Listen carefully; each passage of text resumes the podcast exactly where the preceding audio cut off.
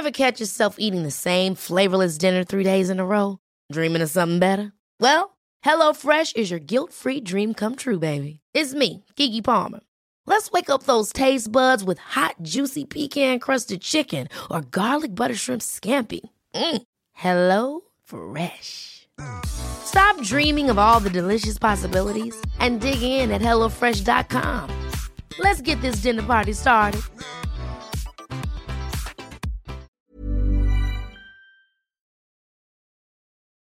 Soit.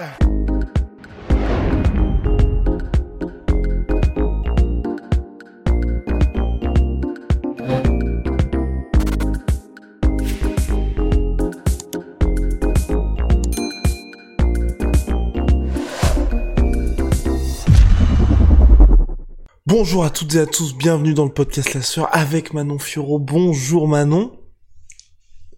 Salut, salut à tous. Alors, première question déjà. Lors de ta dernière victoire, donc là, reçu 3 sur 3 à l'UFC, t'étais pas pleinement satisfaite malgré une belle victoire par décision unanime et les félicitations de Michael Bisping. Et là, aujourd'hui, t'as fait un post Instagram pour expliquer un peu tout ce qui s'était passé durant l'avant-combat. Euh, bah oui c'est ça. Donc euh, en fait à la fin du combat j'étais c'est sûr j'étais pas satisfaite parce que je, je voulais vraiment euh, finir ce combat et mettre mon troisième KO à l'UFC mais euh, c'est vrai que voilà avec le recul là depuis ça fait une semaine que je suis rentrée et c'est vrai que quand je réalise tout ce qui s'est passé avec euh, le fait que du coup j'ai chopé le Covid que j'ai en fait j'avais des symptômes que j'étais fatiguée et du coup j'étais pas du tout à 100% c'est vrai qu'au final ma performance ça va quoi. Je suis quand même satisfaite Ok, ah oui, donc avec le recul, finalement, tu te dis que t'as quand même accompli quelque chose qui était... Ouais, c'est ça. Vraiment, en fait, le soir du combat, j'étais vraiment, vraiment déçue. Quoi. Quand on est rentré, enfin, c'est comme si j'avais perdu. quoi. J'ai passé vraiment une sale soirée. Et... après, quand je suis rentrée, enfin, j'ai mis vraiment deux, trois jours en fait à réaliser. Après, euh, voilà, je me suis dit non, mais quand même. Et puis j'ai senti euh, dès les premières minutes dans la cage, euh, j'ai senti que je n'avais pas du tout récupéré à 100%. quoi. Donc après, j'ai re-regardé le combat aussi, parce que du coup, j'ai mis deux jours avant de le, de le, regarder. Et je me suis dit, j'ai quand même dominé ce combat. Euh, voilà, dans l'état physique où j'étais, au final, ma performance, elle est pas trop mal. Et t'as mis deux jours à regarder le combat parce que t'avais été frustré de ta performance, parce que tu voulais définitivement mettre ce combat-là de côté?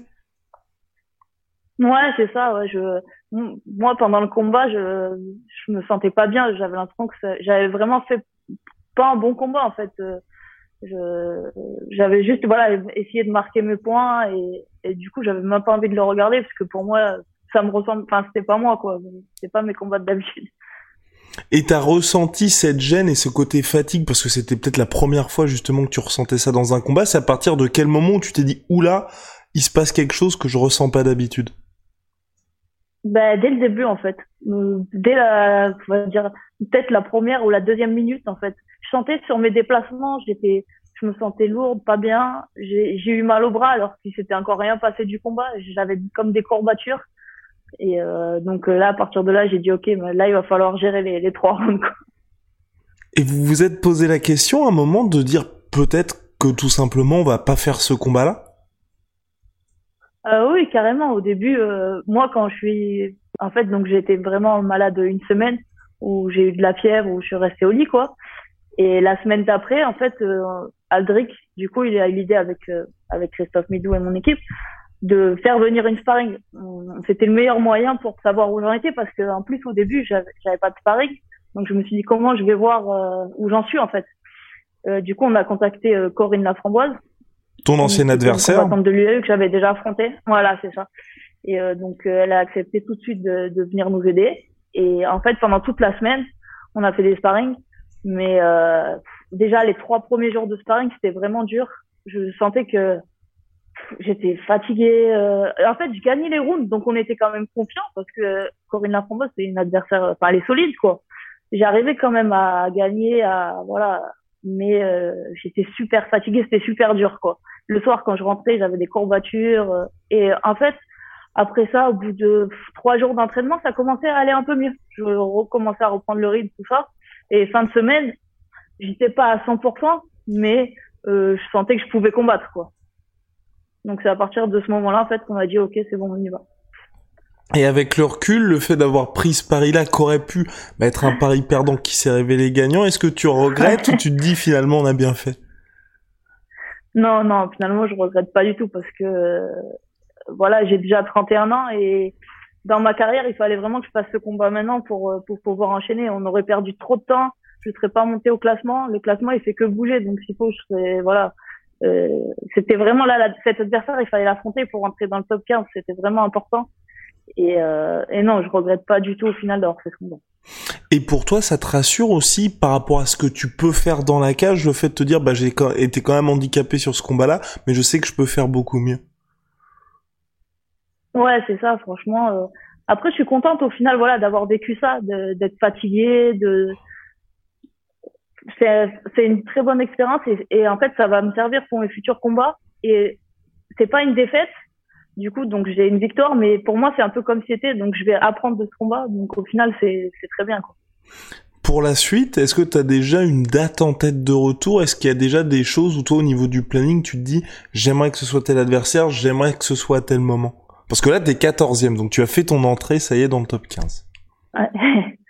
euh, oui, bah là, on aimerait euh, euh, fin février, minimum. Et on a déjà on a déjà en tête euh, une adversaire. Euh, donc, euh, on, on, attend là avec l'UFC. Voilà, que ça s'officialise. Quand tu vois l'UFC qui fait des posts pour annoncer ton entrée dans le top 15, Michael Bisping qui tout au long de ta performance se montre extrêmement élogieux, est-ce que tu te dis bon, j'ai l'impression qu'ils misent eux aussi sur moi pour cette catégorie flyweight? Ouais, carrément. Bah, c'est même durant la Fight Week en fait que j'ai commencé à, à me dire euh, ouais quand même parce que euh, il postait vraiment beaucoup de posts sur moi, des vidéos, des highlights et sur elle, enfin il postait rien quoi. Donc c'est là que j'ai commencé à me dire oh, peut-être que l'UFC il mise un peu sur moi quoi. Et pour toi, ça c'est juste du bonus et tu te dis effectivement tu te sens euh, valorisé par l'organisation, c'est pas du tout de la pression, c'est au contraire tu te dis c'est bien parce que j'ai fait le bon choix de signer dans cette organisation là et que là petit à petit la possibilité d'un title shot d'ici un an, un an et demi commence à devenir plausible. Euh, bah ouais, ouais, non, moi ça me met pas du tout de pression. Au contraire, je préfère être dans cette position, quoi. Et euh, oui, après, euh, de toute façon, c'est sûr que c'est le titre qu'on envisage d'ici un an, un an et demi, et le mieux ce serait à Paris. Et là, en restant aussi longtemps à Las Vegas parce que c'est vrai ce qui s'est passé c'est qu'à la base tu devais combattre donc c'était à l'UFC 266 à la base sur la même carte que donc Valentina Tchevchenko championne flyweight t'as été euh, testé positif au coronavirus rester aussi longtemps à Las Vegas. Est-ce que ça a été quelque part aussi euh, un mal pour un bien parce que t'as pu bénéficier bah je l'imagine des infrastructures de l'UFC aussi? Euh, enfin oui et non parce que après, euh, enfin, une semaine, je suis restée enfermée dans ma chambre, donc euh, okay. rien passé. Et euh, la semaine d'après, bah après oui, mais bon, comme d'habitude, j'ai pu m'entraîner à l'UFC Performance Institute. Après, c'est vrai que j'ai eu, grâce à l'UFC, ils nous ont fait quand même une batterie de tests après avoir eu le Covid pour savoir si vraiment je pouvais recombattre. Donc ça, c'était vraiment bien et rassurant, quoi. Mais euh, mais sinon, euh, non, moi Las Vegas, par contre, c'était compliqué. J'en avais vraiment vraiment marre à la fin. Ok. C'est qu'est-ce qui est compliqué? Euh, Tout, franchement, je supportais plus rien. déjà, en plus, c'est la deuxième fois que je combattais à Vegas, donc euh, je commençais un peu à connaître et tout. Et euh, enfin, je sais pas, ça m'a paru vraiment long. Je, je, à la fin, franchement, c'était vraiment dur. Et, le, et le retour du public quand même, parce que je crois que pour ton deuxième combat, donc que t'avais fait à l'UFC, c'était à Las Vegas, mais il n'y avait pas encore de public à l'UFC Apex. Ouais, non, là il y en avait, mais franchement c'est pas, enfin il y en a un tout petit peu, j'ai pas vraiment vu la différence, franchement. Ok. Et là pour ton prochain, t'as envie aussi, donc tu vises février, c'est Qu'est-ce qui fait que vous donc là, là t'as fait ton troisième combat au mois d'octobre, une pause entre guillemets aussi longue, c'est quoi? C'est le temps de récupérer, de Qu'est-ce qu'il y a exactement qui vous motive pour cette date-là? Ouais, c'est vraiment le temps de récupérer parce que là, je sens que ça m'est jamais arrivé, mais là, je suis vraiment, vraiment fatiguée par tout ce mois à Vegas, tout ce qui s'est passé, le Covid et tout. Ah, ça m'a, ça m'a vraiment, vraiment fatiguée. Plus le gros camp d'entraînement que j'avais déjà fait avant, quoi. D'accord. Euh, là, je suis rentrée. Bah là, ça fait une semaine que je suis rentrée où je fais vraiment rien, rien du tout. Je pense que depuis tous mes combats, ça m'est jamais arrivé en fait de, de, rien faire pendant une semaine. Et là, je sens que j'en ai vraiment besoin. Je suis, je suis fatiguée quoi, quand même. Ok. Ah ouais. J'ai besoin d'une pause. Quoi. Mais c'est physiquement et mentalement ou uniquement physiquement là? Euh, Je pense les deux, ouais, physiquement et mentalement quand même. Ok. Ah ouais. Et tu dirais, toi, jusqu'à présent, que ça a été ton combat le plus difficile, là, celui-là, de ta carrière? Euh, Ouais. Après, comme je dis, c'est même pas, c'est pas que le combat en lui-même, c'est tout ce qui s'est passé avant, le mois à Vegas, le fait de savoir, de pas savoir si j'allais combattre, pas combattre, de me sentir vraiment malade là pendant la semaine que j'ai passé, c'était, c'était vraiment dur. Et euh, enfin, c'est tout ça mis ensemble, ça, voilà. Et qu'est-ce que tu as ressenti quand tu as appris la nouvelle du contrôle positif au coronavirus? Euh, ben, sur le coup, j'étais super étonnée parce que au, au début, quand j'étais euh, contrôlée positif, j'avais aucun symptôme en fait. Le matin, je m'étais entraînée, j'avais fait un entraînement de super et tout, je me sentais super bien. Et, euh, et du coup, quand j'ai appris ça, j'ai dit mais c'est pas c'est pas possible. On a demandé mais vous pouvez pas refaire un test? Après, du coup, vu qu'il y avait quand même toute l'équipe, ils se sont dit bah non. c'est un peu gros. C'est ça. Et euh, parce qu'il y avait au, au, début en fait, il y avait que il y avait qu'Alric qui était un peu fatigué, mais personne n'avait de symptômes. Christophe Midou pareil, rien. Euh, du coup, enfin, on n'arrivait pas à y croire quoi. Et en fait, c'est quand ils nous ont mis après à l'hôtel de quarantaine, en quarantaine. Euh, là, un ou deux jours après, euh, là, j'ai commencé à avoir des symptômes, la fièvre, et là. Ah ouais, là c'est là c'est là que c'est devenu un petit peu plus compliqué. Mais finalement, donc rapidement là, le combat a été euh, justement rebooké à une date ultérieure. Comment ça s'est passé là aussi? Est-ce que l'UFC ont juste dit, bah on décale le combat et ensuite on va voir à partir du moment où tu testes négatif, ou c'est directement il y avait cette date là qui était prévue? Bah en fait l'UFC nous a directement proposé cette date là que je crois que c'est le protocole qu'ils font quand un athlète euh, euh contrôlé positif, du moins à Vegas, euh, le combat il est décalé automatiquement de trois semaines. Et euh, parce que quoi qu'il arrive, je crois que pour eux, au bout de dix jours, on n'est plus contagieux. Donc en fait, je crois que même si on était encore contrôlé positif, on, allait combattre, c'était sûr quoi. Et pour eux, en plus, j'étais asymptomatique au début, donc avait, ils nous ont dit direct, bon ben, on décale juste de trois semaines. Ok. Et là, il y a eu l'officialisation, donc pour s'éloigner un petit peu donc du cas Manon Fioro, là, ça y est, le futur s'annonce radieux, 14e mondial, retour prochain en février. Là, il y a l'officialisation de Cyril Gann contre Francis. Ça va se dérouler aux États-Unis. Est-ce que toi, tu te dis aussi, bah peut-être que malheureusement, tes prochains gros combats, ils vont se faire loin de la France aussi. Est-ce que tu commences à te dire, ce serait bien qu'il y ait l'UFC Paris? Ah oui, c'est sûr que, que j'aimerais bien, mais bah, pour moi, idéalement, ça serait pour la ceinture. Donc peut-être que dans un an et demi, c'est envisageable. Quoi. Mhm. Après, je, ouais, je suis consciente que mes prochains combats, ils seront encore aux États-Unis, ça c'est sûr. Et, et tu gardes le même avec Aldric, tu gardes le même euh, le même cap d'un an et demi pour le title shot? Parce que ce qu'on disait avec Rust, c'est qu'aujourd'hui t'es 14e. Il y a une hype Manon Fioro qui commence à avoir. En plus, ton surnom de Beast, les Américains, ils aiment bien. Vraisemblablement, pour ton prochain combat, tu vas affronter une membre du top 10. Après, potentiellement, t'es à une victoire d'avoir le title shot. Donc en soi, euh, je veux dire 2020, enfin, ouais, si t'accélères et que tu t'en sors très bien pour ton prochain combat, potentiellement été 2022, tu peux déjà avoir le title shot, quoi. Ouais. Après, moi, j'aimerais vraiment, surtout pour l'expérience, en faire encore. Moi, j'aimerais bien trois avant de faire le title shot, vraiment pour gagner en expérience. D'accord. Et parce que. Il faut voir avec l'UFC, mais. Mhm. Et c'est ça, tu dis ça par rapport à toi ou par rapport à ton adversaire, enfin par rapport à la championne actuelle? Euh, Par rapport à moi, parce que au final j'ai quand même, euh, j'ai que, enfin j'aurais trois, trois, cinq combats à l'UFC. Mhm. euh, les, mes deux premiers ils sont finis assez vite, donc là en termes d'expérience, euh, au final j'ai fait qu'un combat de, de trois rounds là pour l'instant à l'UFC et et même pour moi, je sens que j'ai encore besoin d'expérience. Ok. Et quand t'as regardé l'UFC 266, c'est la nouvelle victoire de Valentina Tchachenko, je sais, je te pose souvent des questions sur la championne.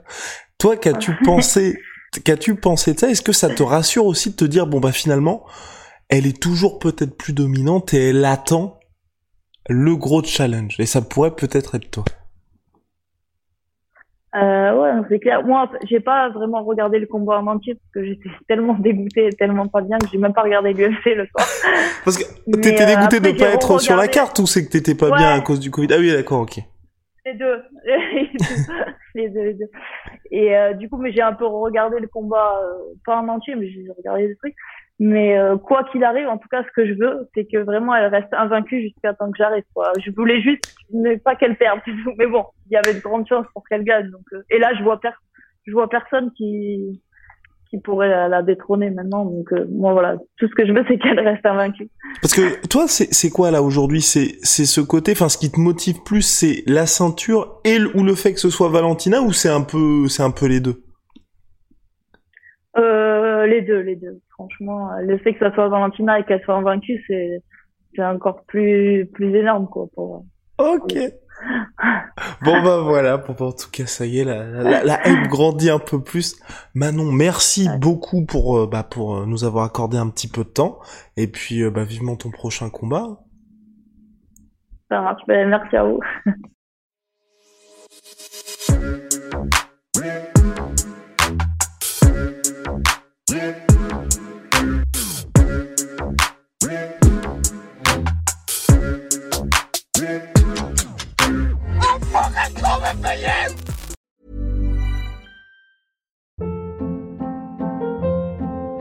Hold up. What was that? Boring. No flavor. That was as bad as those leftovers you ate all week. Kiki Palmer here, and it's time to say hello to something fresh and guilt-free. Hello Fresh. Jazz up dinner with pecan-crusted chicken or garlic butter shrimp scampi. Now that's music to my mouth. Hello Fresh. Let's get this dinner party started. Discover all the delicious possibilities at hellofresh.com.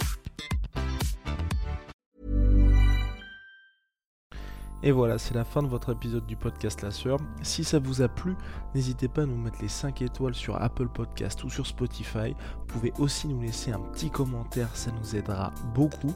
Et si vous voulez aller plus loin avec nous, vous tapez La Sueur sur toutes les plateformes ou sur les réseaux sociaux, vous nous trouverez. Et là, vous nous écoutez très certainement en audio. On est aussi en vidéo sur YouTube, mais également sur Snapchat. Là encore, vous tapez La Sueur et on sera là. Merci de votre fidélité et à très vite pour de nouvelles aventures.